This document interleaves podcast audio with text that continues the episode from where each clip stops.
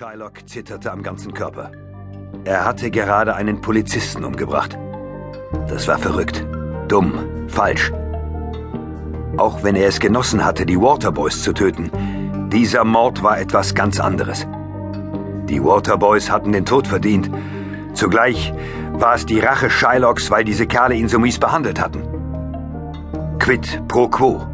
Aber dieser Polizist, er war einfach nur zur falschen Zeit am falschen Ort gewesen. Er hatte bloß seinen Job gemacht und nichts getan, was seinen Tod gerechtfertigt hätte. Shylock war speiübel. Vielleicht war er doch nicht für so etwas geschaffen. Er drückte sich mit dem Rücken an eine Hauswand in der Gasse und spürte, wie sich die harten Ziegelsteine gegen seine Schulterblätter pressten.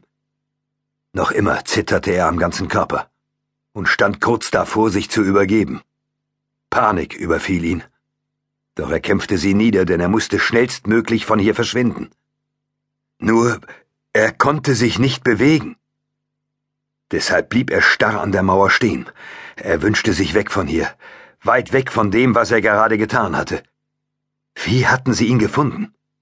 Woher hatten sie gewusst, wo er sich aufhielt? Bei seiner Ankunft waren keine Polizisten in der Nähe des Gebäudes zu sehen gewesen. Er hatte den Block einmal umrundet, bevor er auf den Parkplatz gefahren war, um zu überprüfen, ob sich Wachleute an einem der Notausgänge oder an den Türen auf der Gebäuderückseite aufhielten. Aber da hatten nur ein paar Raucher gestanden, in eine Unterhaltung vertieft. Als Shylock wieder unten angekommen war, hatte vor jeder Tür ein Polizist gestanden. Wie hatten sie herausgefunden, dass er im Gebäude war? Scott Mitchell. Der verschlagene kleine Bastard musste Lunte gerochen haben. Wie war er dahinter gekommen? Wie hatte er das nur angestellt und wie viel wusste er? Es war jedenfalls erschreckend, dass die Typen so schnell aufgetaucht waren.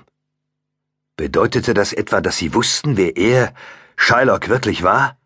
Und was er tat? Wären sie nur wenige Minuten früher gekommen, hätten sie ihn noch in Michael Groves Büro angetroffen. Und was dann? Was hätte er dann gemacht? Noch stand ein weiterer Name auf der Liste der Personen, die sterben mussten. Aber jetzt war Shylock sich nicht mehr sicher, ob er auch diese Person noch beseitigen konnte. Was, wenn sie bereits da waren und ihn beobachteten?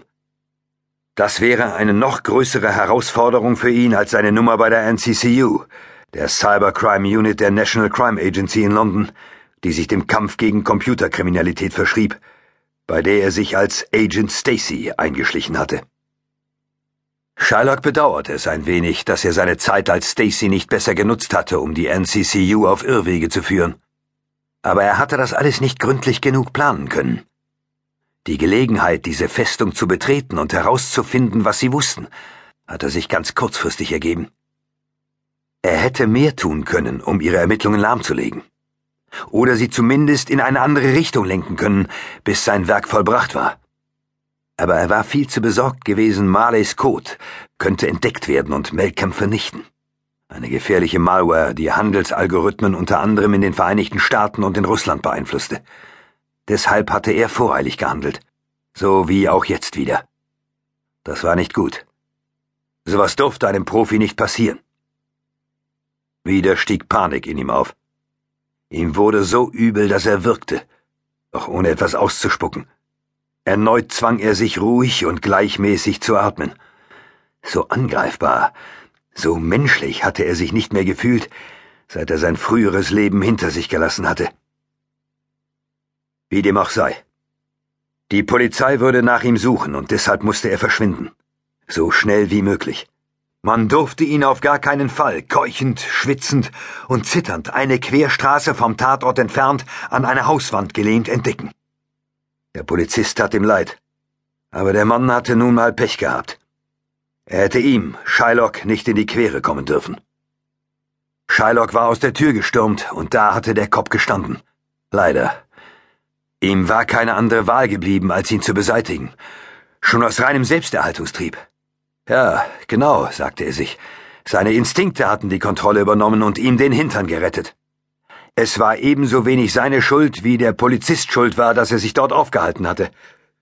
Falsche Zeit, falscher Ort. Shylock spürte, wie sein Zittern allmählich nachließ, auch wenn sein Herz noch immer bis zum Hals schlug. Er blickte an den Mauern der Gebäude zu